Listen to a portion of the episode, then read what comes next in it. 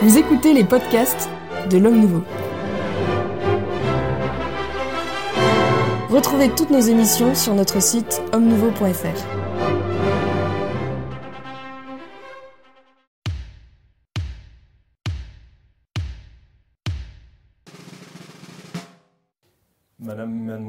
monsieur, bonjour, bienvenue dans le Club des Hommes en Noir, euh, une nouvelle émission pour, lequel, pour laquelle pardon, je suis heureux de recevoir euh, dans les locaux de l'Homme Nouveau, dans le studio de l'Homme Nouveau, l'abbé Guillaume de Tanoirne. Monsieur Bonjour. bonjour, merci d'être présent. L'abbé Grégoire Cellier. Bonjour, est-ce qu'il ne faut pas se présenter? Non?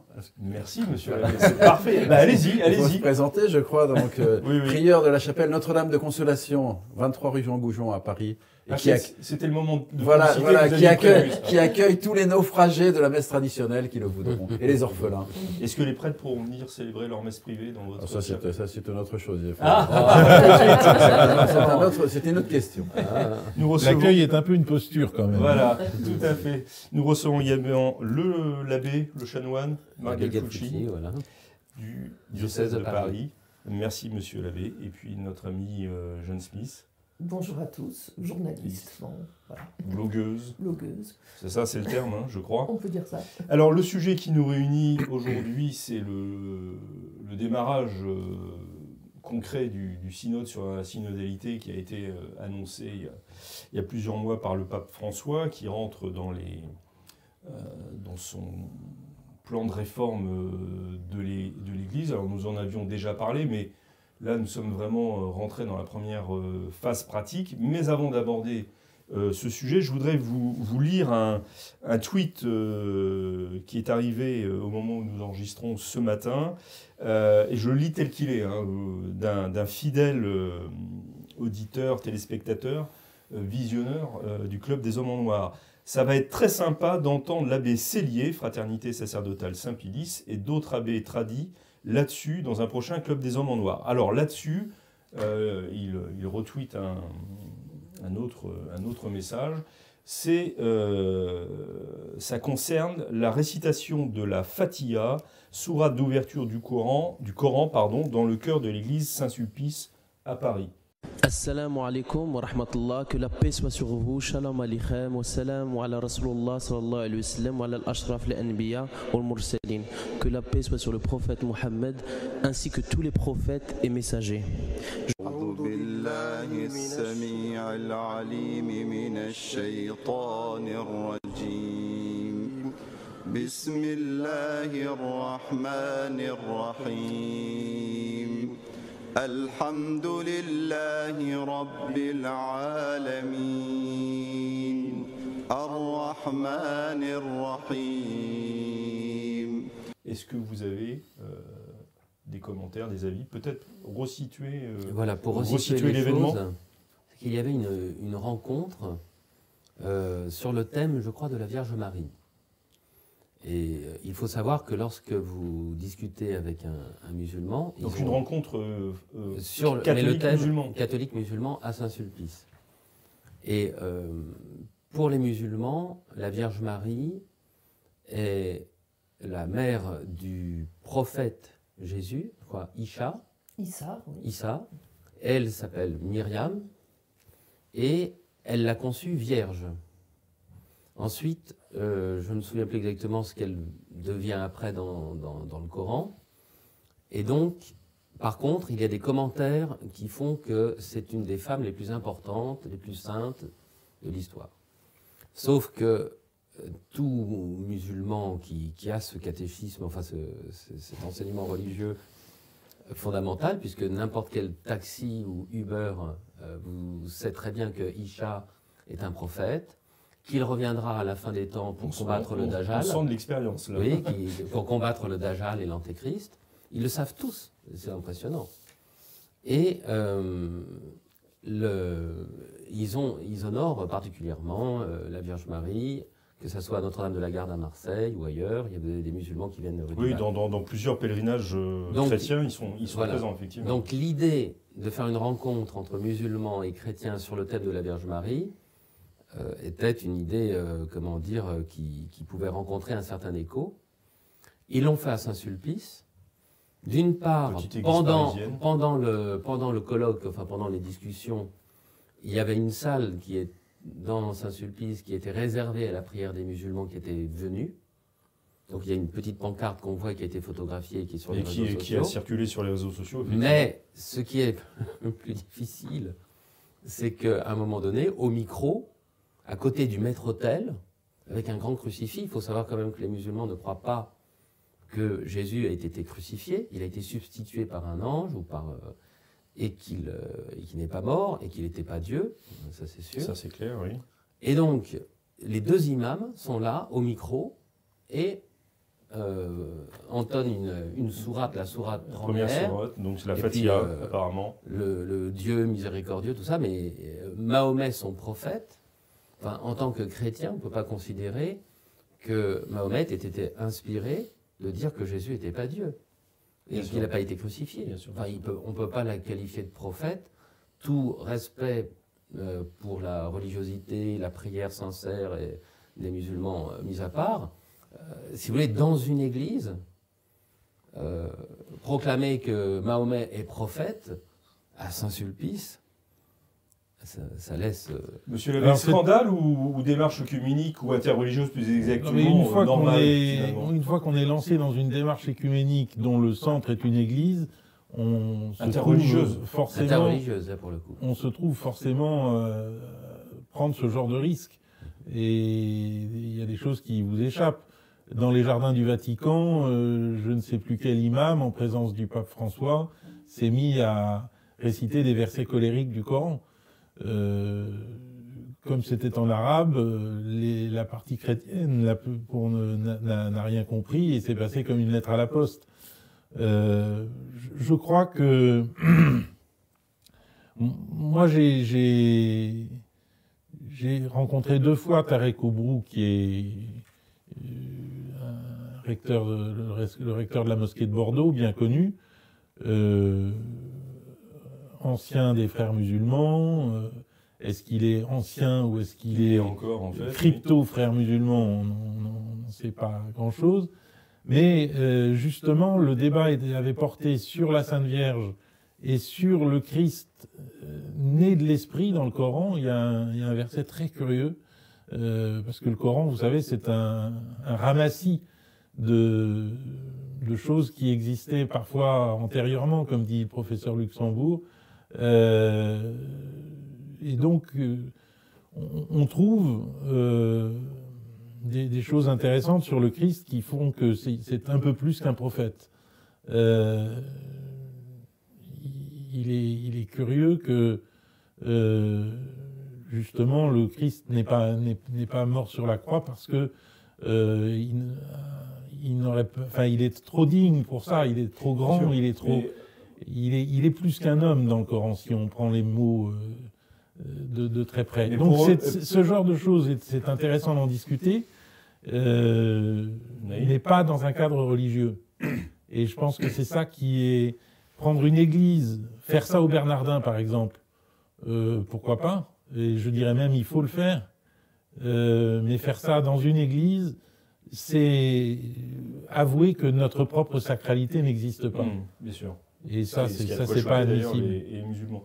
Réserver une salle de prière dans le cadre d'une église. Oui, non, c'est, les églises chrétiennes sont faites pour le culte de notre Seigneur Jésus-Christ. Point. Ensuite, effectivement, tous les missionnaires à travers le, le- le- le temps et l'espace ont toujours rencontré des chefs religieux ou des, ou des gens de, de notre religion pour à la fois connaître, mieux connaître et euh, prêcher le- notre Seigneur Jésus-Christ. Donc, en tant que tel, une rencontre ne me scandalise pas, mais ça ne doit pas être dans le cœur d'une église. C'est, c'est, c'est pas fait pour ça, c'est tout. Ouais, c'est le lieu qui était mal choisi. Le, en fait. le lieu, ne, ne- ne- ne- de- voilà. euh, Et puis, et puis, euh, euh, ça doit. Ou le lieu était trop bien choisi. C'est- Le problème, c'est quelle est l'intention Ouais, et quelle est l'intention de, de de ceux qui organisent de tels sommets On n'en sait rien. Hum. Il faut pas faire de jugement d'intention, moi, on m'a dit. Donc, euh, l'intention est bonne ou mauvaise? C'est bien, monsieur l'abbé.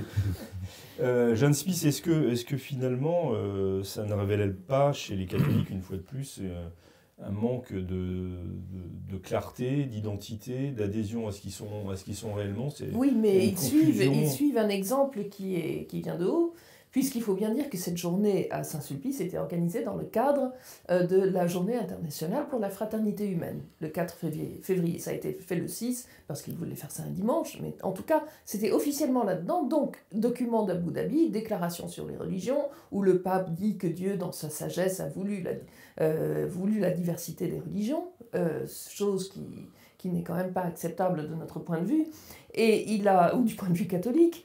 Donc ça a été organisé dans une église.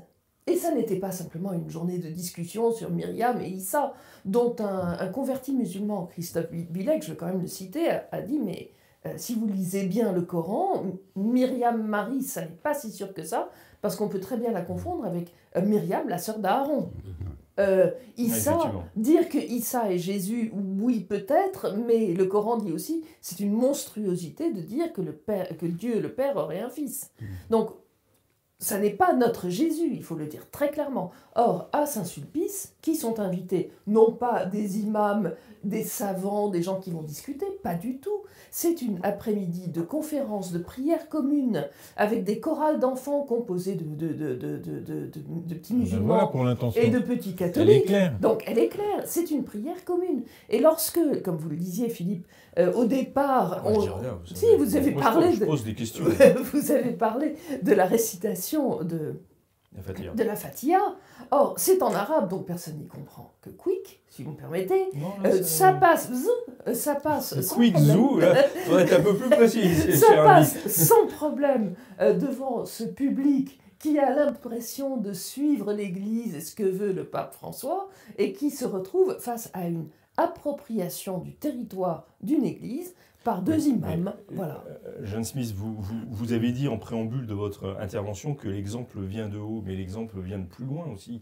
Est-ce que ça ne tient pas à la, à la vision du Concile Vatican II Sans sur, aucun euh, doute. sur l'islam et, Sur le dialogue interreligieux. et sur le dialogue interreligieux Bien sûr. Finalement, le pape François est Oui. dans une continuité J'ai envie, envie d'ajouter, euh, sur le document euh, publié par la paroisse Saint-Sulpice à ce sujet, disant oui, il faut éviter le relativisme, le syncrétisme, mais nous suivons quand même euh, l'exemple de, euh, de Vatican II. Alors il cite plusieurs, euh, plusieurs passages et il cite Jean-Paul II disant que, euh, puisque nous, euh, je, je- je cite de mémoire, donc de, de manière tout à fait schématique, mais le pape Jean-Paul II disant euh, nous, sommes, nous adorons un, un seul Dieu, donc en cela nous pouvons dire que nous sommes frères musulmans et catholiques, nous sommes frères dans cette adoration.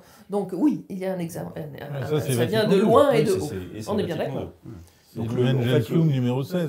Voilà. Voilà. Et puis Nostra Aetate. euh, Mais je, je dirais effectivement, le pape François révèle de façon très claire ce que a voulu être Vatican II et ce qu'a été Vatican II, au-delà d'une tentative désespérée de Benoît XVI de l'herméneutique de la continuité qui a, a prouvé que ça ne marchait pas, que ça ne, ça ne Euh, la pas. tentative de Benoît XVI n'était pas désespérée vis-à-vis de l'islam, elle était extrêmement courageuse. Non, non, je parle, je parle le, le- discours de Ratisbonne est quand même, non, reste non, quand même un modèle. Je parle de l'herméneutique de la Euh, continuité par rapport à Vatican II. L'herméneutique de la- continuité qui essayait de dire que non, Vatican II n'avait pas innové, qu'il était resté encore. Ça ne marche pas et le pape François dit c'est bien ce qui a marqué et c'est ce que je fais. Hein, euh, Ah oui, c'est- je crois que. Alors, euh, Puis après, on va, on va, on va Monseigneur- a- arriver à notre sujet quand même. Monseigneur Schneider avait demandé au pape François, sur le document d'Abu Dhabi, si on devait prendre la phrase d'une manière euh, Alors, directe, phrase la phrase euh, rappeler euh, Dieu a voulu la diversité des races, des langues, des Et des- cultures, et des religions. Et le Monseigneur Schneider lui dit, mais c'est une volonté directe ou permissive?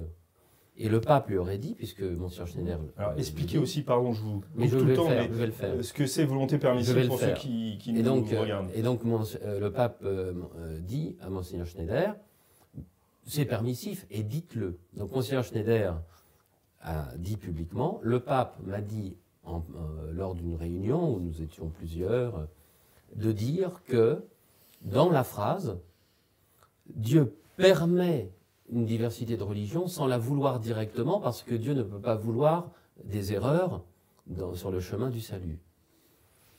Et une volonté directe, c'est que Dieu voudrait euh, euh, directement qu'il y ait plusieurs religions pour que les gens soient sauvés de, diverses manières. Et donc, euh, Monseigneur Schneider a dit au monde entier, en quelque sorte, hein, euh, une interprétation d'une phrase qui parle de euh, Dieu a voulu la diversité des religions. Et donc il dit l'interprétation, mais c'est lors d'un- d'une réunion et de vive voix, c'est une volonté permissive. C'est-à-dire euh, Dieu tolère Oui, qu'il y a monsieur plusieurs mais religions. Oui, Vous, vous, vous en tirez quelle conclusion là Eh bien, que- le problème de la phrase, c'est que ça voudrait dire que c'est par volonté permissive aussi que vous avez tous les compléments d'objet direct de la phrase. Donc les peuples, les cultures, euh, on comprend. La, la phrase est difficilement compréhensible. Non, oui, c'est ça. Mais si Euh, je puis me permettre, il me semble que Monseigneur Schneider avait supplié le pape de clarifier cette phrase qui est inacceptable Voilà. en l'état. Or, euh, la clarification n'est jamais venue. Euh, et par écrit, non. Jamais. Oralement, Jamais. voilà. Oral, oui, sans- peut-être. Le, le pape est tout à fait capable, comme euh, Juan Perón, de dire une chose à l'un et le contraire à l'autre. Donc ça, ça ne me fait absolument aucune impression.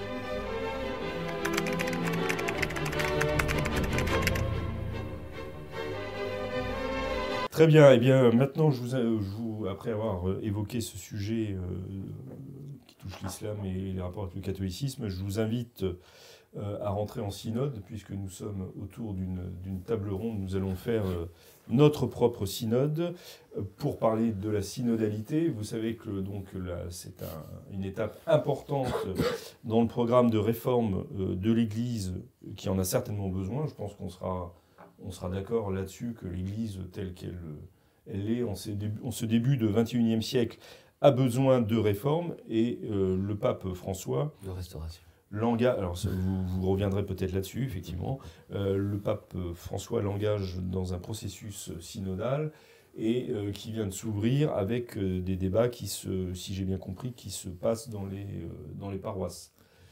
Est-ce que vous avez déjà un, un avis, une réaction euh, sur euh, euh, cette réforme qui est engagée par, euh, par le Je crois, je crois que l'idée, c'est celle du concile permanent euh, euh, qu'avaient les Roger Schutz et les, les frères de Thésée.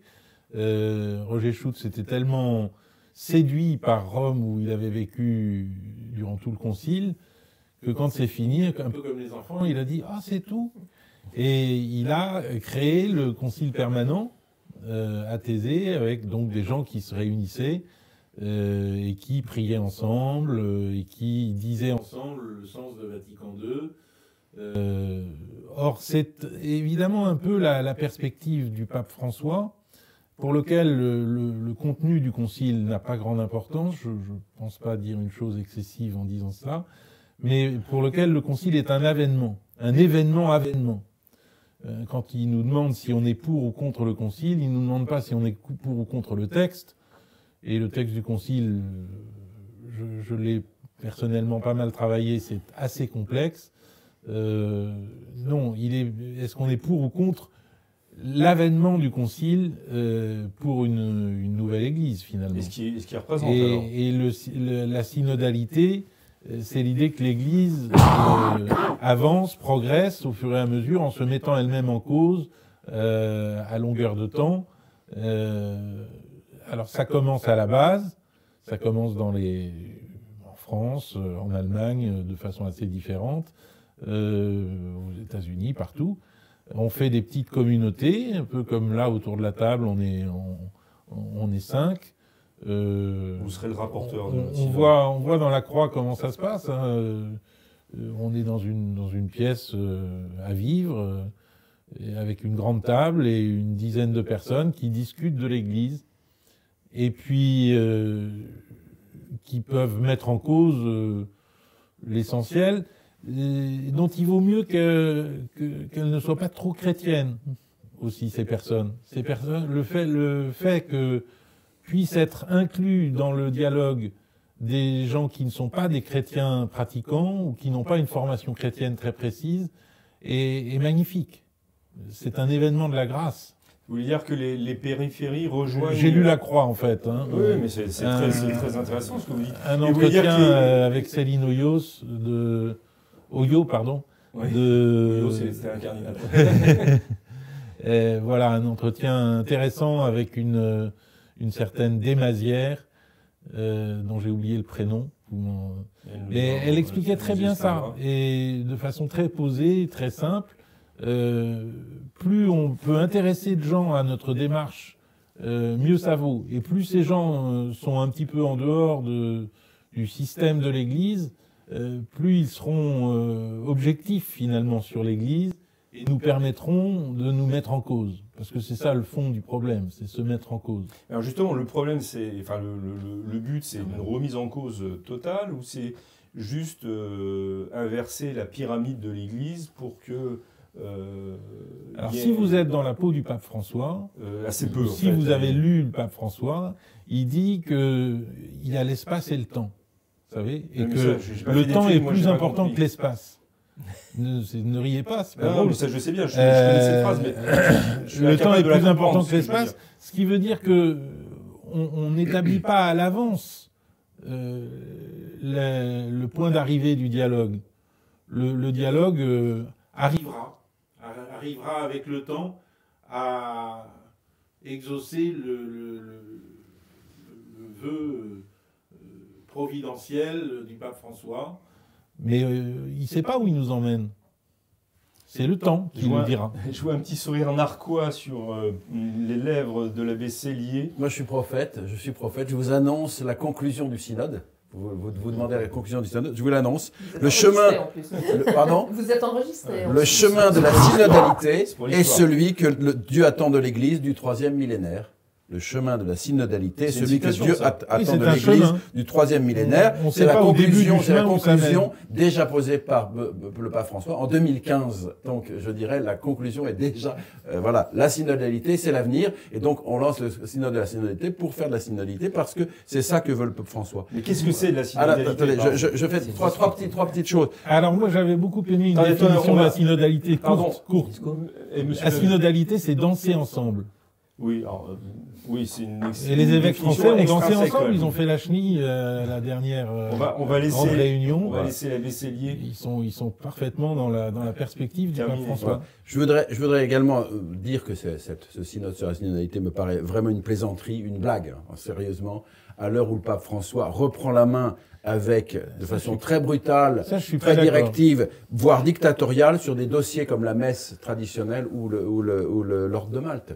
C'est lui qui prend les dossiers, qui se les traite tout seul. Il n'y a aucune synodalité. Donc je pense que c'est une plaisanterie de prétendre qu'il veut effectivement abandonner son pouvoir, il veut ramasser le maximum de pouvoir. Et la seule, le seul- la seule chose qui va arriver de ce, ce synode synodalité, ça va être de détruire encore un petit peu plus euh, les, les, les, les structures de l'Église et la, et, la, et, la, et la vie de l'Église. Et puis, un troisième petit point, après on pourra rebondir encore, c'est que euh, l'Église n'a pas besoin de synodalité ou que sais-je. Donc il y, a- effectivement besoin d'une réforme, mais l'Église a besoin de saints. L'Église a besoin vraiment de chrétiens profonds.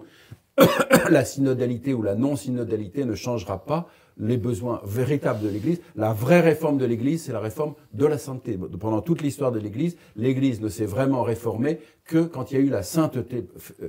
Euh, euh, Vous avez l'Atran 5 qui dit tout ce que dit le Concile de Trente, seulement il n'y avait pas les saints nécessaires pour porter ça, ça n'a rien changé du tout. Et le Concile Bah, de la Trente... 35 qui savait pas quoi dire honnêtement. Non, non, mais ils ont, ils ont fait C'est tout un concile dé- convoqué par Jules II. Non, mais ils ont fait tout euh, un pour programme faire de... pièce au concile de Pise qu'avait convoqué Louis mais, XII. mais il y a tout, mais il y a tout, il y a tous les, les principes de réforme, sauf que ça n'a servi à rien.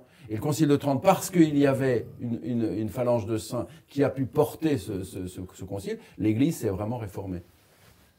La synodalité, vous vous en Eh bien, donnez eh quelle, bien, quelle définition en Eh bien, fait lo- lorsque vous avez en effet au Concile de Trente, vous avez des Saint Charles Borromée, vous avez, on demande aux évêques d'être présents dans leurs euh, évêchés, on demande aux prêtres de, de célébrer la messe euh, pieusement, on demande aux prêtres de se confesser. euh, ce qui, euh, toutes les réformes de l'Église se font par la piété. Vous avez Saint François d'Assise, il vient euh, pour euh, faire respecter par des religieux qui devraient être le respecter de- déjà depuis plusieurs siècles, le, vœu de pauvreté. hein. Vous avez les dominicains de la même façon. Donc euh, quand on voit des religieux actuellement qui sont en civil, qui sont avec des, atta des attachés caisses, qui ont, qui ont des ordinateurs et tout ça, enfin, on- la, la- la réforme de l'Église, c'est de, de- de- de- de vivre les dix commandements, de vivre les béatitudes, de vivre les sept sacrements. Alors la synodalité, c'est en effet le principe de la synodalité, c'est de parler, parler, dialoguer, sans jamais atteindre un but. Vous voulez dire c'est le dialogue pour le dialogue C'est le dialogue pour le dialogue. Et après, c'est le pape qui nous dit ce qu'il faut en penser. Et après, euh, en fait, mais pour moi, j'ai une opinion particulière sur euh, ce qui va se passer, par exemple, en Allemagne.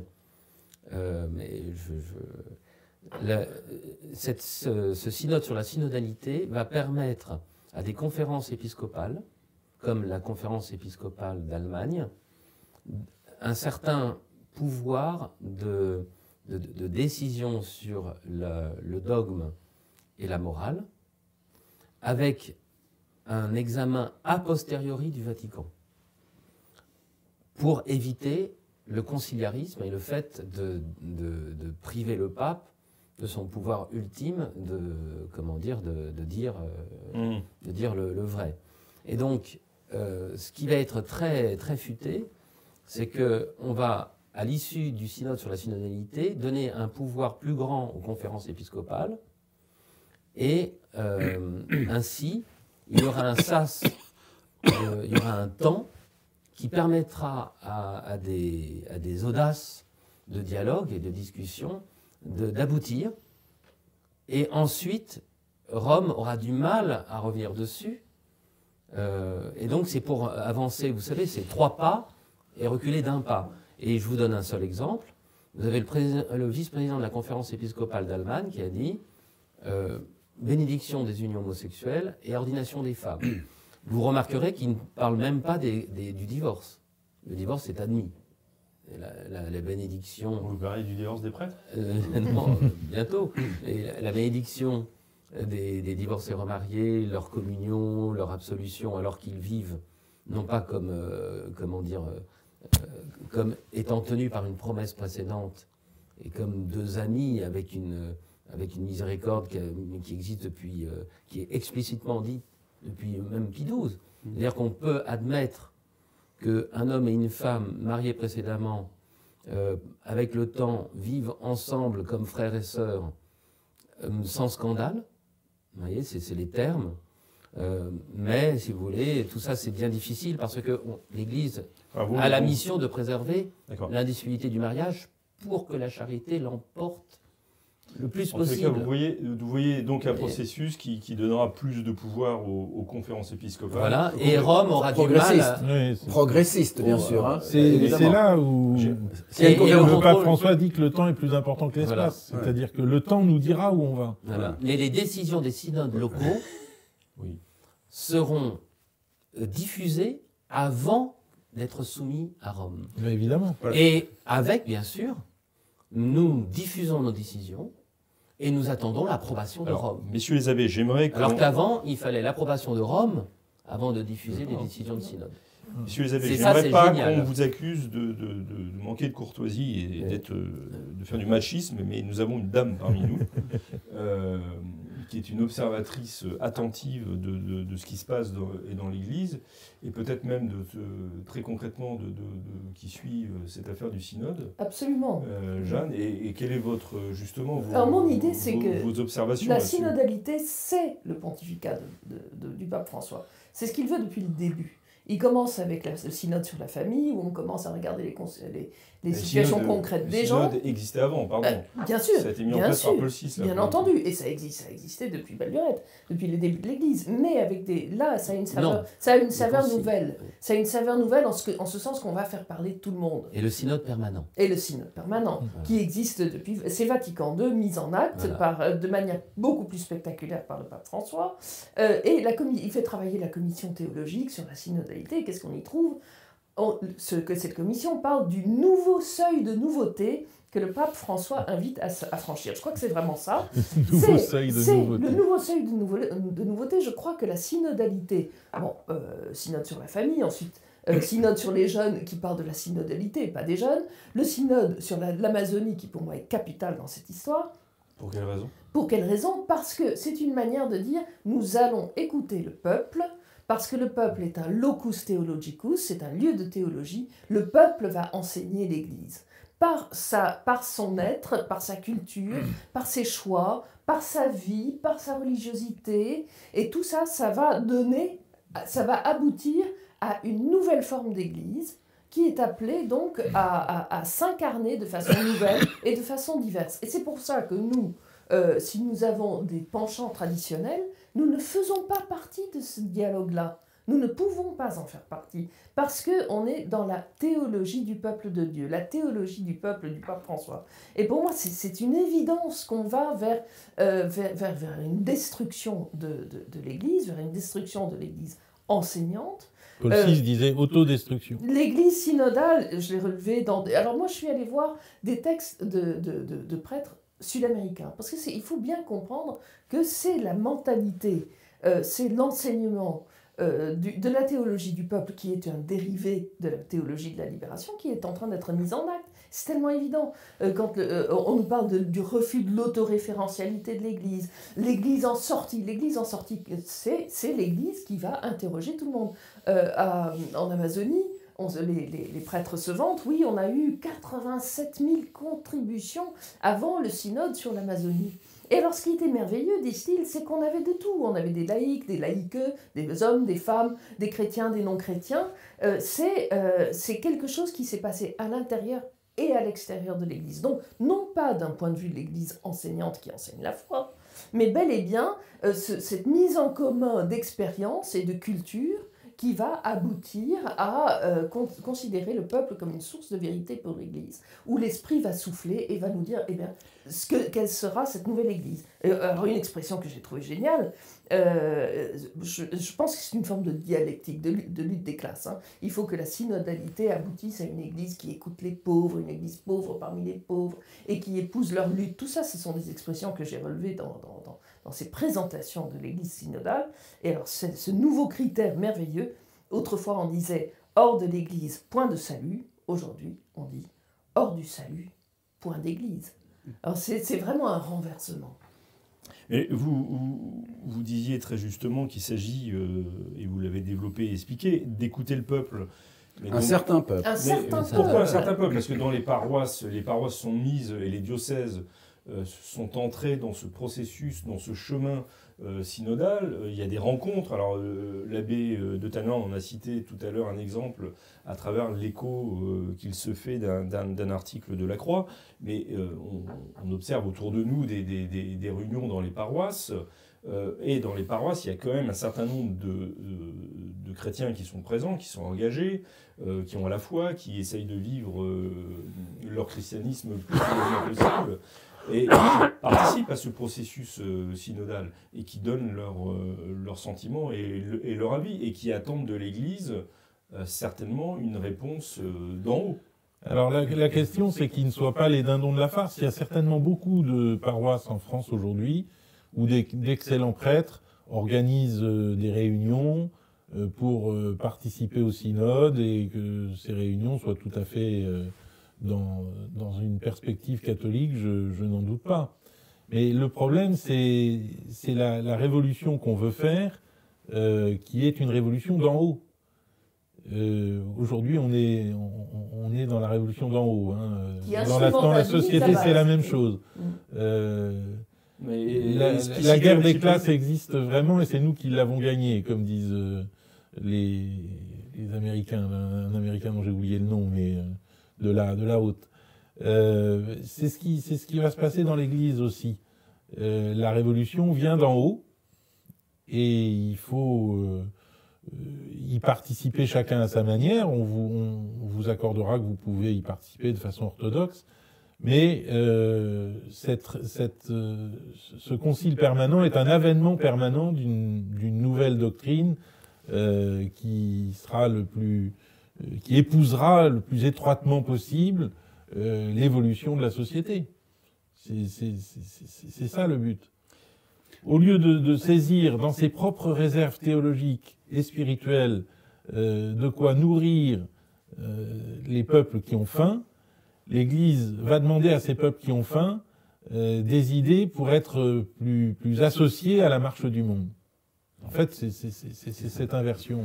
Rappelons, rappelons que selon ce qu'a étudié Augustin Cochin, n'est-ce pas C'est un système dans lequel les, ceux qui veulent garder la tradition, ceux qui veulent garder l'orthodoxie, ceux qui veulent défendre des vérités, vont être marginalisés et ne seront retenus que ce qui va dans le sens progressiste, parce qu'effectivement, c'est une révolution qui vient d'en haut, qui est pilotée d'en haut, et donc euh, le but n'est pas supposer que, que, telle ou telle paroisse ou telle ou telle euh, conférence épiscopale ou quelle telle structure euh, réaffirme fortement la foi, elle, elle n'aura pas de pas d'importance, elle, elle, ne sera pas il ne sera pas tenu compte. Et un, un signe de ça, c'est la construction de la salle du synode à, à, Rome. Il y a une nouvelle salle, salle dévolue au synode. Combien de places à votre avis? On vous écoute. 300 places. 300 places pour piloter l'Église du troisième millénaire. Vous ne trouvez pas que c'est un peu peu, 300 Effectivement. Par rapport à. Et à, ça dit à bien la que la question, c'est de, de, découvrir le happy few qui va, qui va marcher dans cette, euh, dans cette, dans cette révolution euh, spirituelle que veut le pape François. Pour, pour, pour, en revenir justement à ce côté un peu dictatorial en fait du pape qui ne tient absolument pas compte de sa pseudo-synodalité, vous avez la conférence épiscopale américaine autour de la question de l'accès à la communion des gens qui soutiennent l'avortement, dans lequel le, le, le, pape est intervenu contre une bonne partie de la conférence épiscopale américaine, parce qu'ils étaient, parce qu'ils étaient dans un sens traditionnel et que ça, ça n'a aucune importance et ça, ça n'a aucun mmh. intérêt. Et donc vous voulez dire que c'est ce, un, un, très bon exemple. que les que les que les, les catholiques orthodoxes y participeraient ou qui participeront à ce processus serviront euh, soit de caution euh, de droite, voilà. soit de, de, voilà, de, dindon de la farce. Je pense que c'est vraiment et les dindons de la farce. Ah bah, pour moi, c'est Donc clair. comme périphérie, il n'y aura pas la, la présence de la fraternité Saint-Pie euh, dans ce dans ce processus. Euh, non, nous, nous, ne participons évidemment pas à ce processus, mais euh, je dirais ceux qui voudront y participer, et je ne leur jette pas la pierre s'ils voudront essayer de défendre quelques vérités, etc. Mais ça ne servira en fait à rien parce que c'est déjà prévu, c'est déjà organisé. Il ne s'agit pas de chercher de chercher une, une vérité, etc. Il s'agit d'imposer une nouvelle façon de faire euh, à travers des, des, processus de type révolutionnaire dans lequel euh, on, on est, il y a des noyaux dirigeants, il y a des, des sociétés de pensée, etc., qui, qui, manipulent à fond oui, la caisse. C'est le processus pour le processus. Voilà. Deux questions. Euh, on, on, ne s'étonne pas donc que euh, ça arrive en même temps que euh, le coup de crosse monumental contre les euh, les fidèles euh, de la messe, de, la messe de tra enfin, traditionnelle. Oui, c'était nécessaire de les faire taire. Il faut les faire taire. Ou les occuper avec leur, la, la, défense de leur propre existence. Mmh. Et les empêcher d'avoir euh, des idées sur l'Église. Je crois qu'on va encore plus loin, c'est que ça, je l'ai relevé encore dans les, dans les déclarations des Sud-Américains. Vous savez que le, après le synode sur l'Amazonie, Rome a créé une nouvelle conférence en, en, en en Amazonie, ce n'est pas la conférence épiscopale des évêques d'Amazonie, c'est la conférence ecclésiale de l'Amazonie, c'est l'âme, qui, a, qui, a, qui, qui, mène en fait ce, ce, ce, dialogue, cette dialectique au sein de, de, du peuple catholique là-bas. Euh, c'est dire qu'on on, on, on, ne parle plus vraiment d'hierarchie, on, on, ne parle plus, on ne parle plus que d'une masse qu'on va manipuler, me semble-t-il, pour aboutir à des, à des conclusions. Et là, je, je lis par exemple, euh, dans, dans, cette nouvelle église, euh, on va opposer l'odeur des brebis à l'odeur de l'encens. C'est l'odeur de l'encens qui, qui est perçue comme étant le passé qui pose problème. Et ce qu'il faut, c'est l'odeur des brebis. On connaît cette expression de, de du, du, Ça du va être sympa la messe du dimanche. Et, et alors, nouvelle forme. Et on parle de. de ça, c'est le père Luis Miguel Modino qui a écrit tout un, tout, tout un laïus là-dessus. Bien sûr, tous ces laïus que l'on lit en, en, en, Amérique du Sud sont absolument.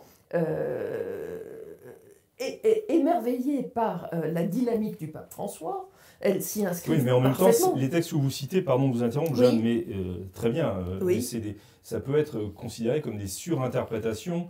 Euh... C'est assez difficile. Si vous lisez la. la en tout cas, ce pas des textes du, et du pape François. Ce ne sont pas des textes du pape François, mais le pape François fait appel à ces gens-là. Par exemple, à Leonardo Boff, qui, à, à, qui il a confié une partie de rédaction de Laudato Si. Euh, il, il, est, euh, si, si, vous avez suivi un petit peu le, le, ce qu'explique son, son professeur, le professeur du pape, Juan Carlos Canone, jésuite, euh, qui lui a, a, a, mis en évidence la théologie du pape François. Dans, le, dans les écrits du pape François, je retrouve systématiquement euh, ce que je vois dans Oui, cette littérature. C'est ce que je veux dire. Je ne le cite pas directement, Voilà. en l'occurrence. En mais l'occurrence, c'est quand même mais lui j'essaie de l'expliquer. Qui est, qui est à... Oui, bien sûr. euh, J'essaie de mais qui l'expliquer est à l'origine et ce Mm. processus. Moi, la deuxième question qui m'intéresserait, et pour ceux qui nous regardent, c'est euh, face à cette transformation euh, profonde de l'Église qui est en processus, en chemin, etc., euh, que faut-il faire? Que, que, que doit faire le, le bon catholique euh, qui est parmi vos... Enfin, je parle aux prêtres là, euh, qui est parmi vos, et vos fidèles face à cette transformation que vous décrivez, euh, qui est quasiment... euh, Il devient de plus en plus nécessaire de se former. Oui. On peut, on peut plus faire l'impasse sur la formation. Autrefois, euh, on laissait cette formation, le soin de cette formation au curé. Au sermon du dimanche. au- Mais aujourd'hui, on, on ne sait plus ce qui, vous sera, ce qui vous sera servi. Qu'est-ce que vous Mais- entendez C'est- reprendre son catéchisme et le... le, le- C'est faire, de, et faire de la théologie. Oui. Euh, Chacun à son niveau, chacun. La plupart des erreurs viennent de théologiens, pardon, mais y a- derrière chaque erreur, ce que vient de nous citer Jeanne, il y a, il y a des théologiens. Euh, Non, mais il y a une théologie catholique qui est infiniment puissante pour peu qu'on en, euh, qu'on en prenne connaissance et qui est, est capable euh, d'arrêter tous les, tous les délires de la, de la synodalité et du temps plus grand que l'espace et de, et de ce grand euh, laisser-aller euh, de l'Église à la modernité. Il y a des, il y a des- Saint Thomas d'Aquin, Saint Thomas d'Aquin, disons, clairement, la- c'est Saint Thomas d'Aquin qui est quand la même la somme référence dans, théologique. dans l'Église. La somme théologique de saint Thomas d'Aquin, euh, dans des séminaires classiques ou traditionnels, mais même classiques, euh, il y a des, ce n'est pas euh, quelque chose de très compliqué, la somme Oui, théologique. mais de là, je parle pour les laïcs. Euh, Oui, mais- non, mais je vous parle Le- déjà le, des prêtres. le catéchisme, c'est un résumé de la somme théologique, hein, le catéchisme. Parce que les prêtres doivent aussi résister à Bien cela. sûr, bien sûr, mais ma question portait sur les la laïcs. somme. Mm. Et, mais- mais les laïcs, Et votre réponse porte sur les prêtres. et, et me- je réponds pour les, pour les, les laïcs, c'est lorsqu'on va atteindre la sainteté du mariage, lorsqu'on va atteindre l'humilité de la confession, euh, si vous voulez, un enfant de 12 ans qui a eu une formation, euh, euh, euh, une belle formation catéchétique, peut répondre actuellement à une assemblée synodale. On lui dit, euh, on n'a pas à changer de vie quand on se confesse. Et là, l'enfant dit, ah ben non, moi, on m'a toujours appris que je devais faire des efforts pour ne pas refaire les fautes que j'ai déjà confessées. Ensuite, j'apprécie la miséricorde du prêtre qui, malgré mes chutes, me redonne toujours l'absolution, mais je dois faire mon possible pour ne plus pécher.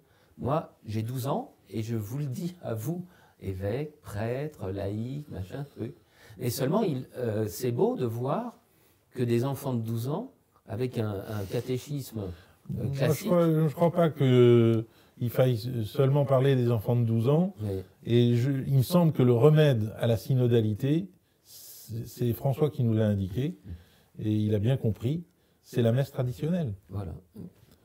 Donc, Si, traditionnelle si les, et si formation les- théologique, si ouais. les- si les laïcs peuvent faire ce choix d'assister de préférence à la messe traditionnelle, je dis bien de préférence, et pas exclusivement, mais ils verront que dans leur vie familiale, euh, C'est le sacré. Ça, ça- ça- ça va tout transformer. Oui. Et qu'ils n'auront plus besoin euh, de d'écouter des, des messages euh, euh, ambigus et, et démagogiques parce qu'ils auront là euh, le sacré à sa naissance même dans la, dans la Sainte Messe traditionnelle. Et la mystique. Monsieur Comme disait, comme disait, comme disait euh, Madiran dans sa lettre à Paul VI, rendez-nous l'écriture sainte traditionnelle, rendez-nous le catéchisme traditionnel, rendez-nous la messe traditionnelle. donc c'est les trois voies que Les vous trois, les, trois, les trois bases sur lesquelles un, un chrétien doit s'appuyer, n'est-ce pas La connaissance de la Sainte Écriture, dans, au moins dans les évangiles, etc. La, la connaissance de l'enseignement de la foi, encore une fois, le catéchisme du Concile de Trente et tous ses dérivés sont un résumé de la somme théologique de saint Thomas, c'est la somme théologique de saint Thomas qui est derrière, et la messe traditionnelle qui est à la fois source de grâce, culte à Dieu et enseignement de la foi, et rappel des, des vérités de la foi, sont les, les- les trois points fondamentaux euh, qu'en- qu'ensuite on va décliner dans sa propre vie, mais il faut être honnête dans la crise et dans la révolution que, que, que connaît l'Église. Aujourd'hui, à quelques égards, il faut se fermer les oreilles à tous, ces, à tous ces messages qui viennent et qui ne sont que des messages de destruction de la foi catholique et de la vie chrétienne. Chère madame, Oui, vous avez la parole finale. J'ai envie de rebondir sur ce que dit l'abbé Cellier. Oui, euh, œuvre de destruction.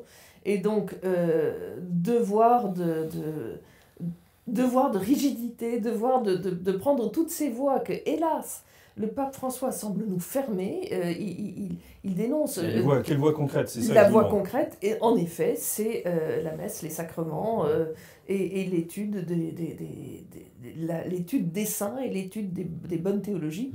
Que, grâce à Dieu, nous avons quand même un corpus qui est assez large. Moi, je vois pas de devoir de rigidité, personnellement. Non, je Pardon. De résistance, de résistance positive, c'était- de résistance. C'était une blague, c'était une espèce de blague face au, pa- au, au- au Ouais. pape qui, hélas, nous accuse de rigidité. Je ne crois pas Oui, que mais nous soyons 10, rigides. secondes pour vous dire, si quelqu'un s'intéresse à la vie et aux messes du Padre Pio, par exemple, c'est tout bête, 10 secondes, monsieur l'abbé. vous voyez? Eh bien, qu'il qu'il vive ça.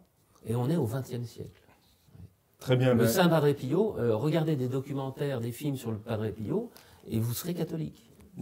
Eh bien, c'est un, un- un conseil que nous tâcherons de, et de suivre, euh, celui du, de Saint, Saint Padre Pio. Euh, nous nous retrouvons la semaine prochaine pour une nouvelle émission, un nouveau thème, avec les mêmes, les mêmes invités. Et euh, d'ici là, euh, que Dieu nous garde et un prochain Club des Hommes en Noir. Au revoir à tous. Merci d'avoir écouté ce podcast de l'Homme Nouveau. Si vous souhaitez soutenir nos émissions, rendez-vous sur l'onglet Faire un don de notre site homme-nouveau.fr.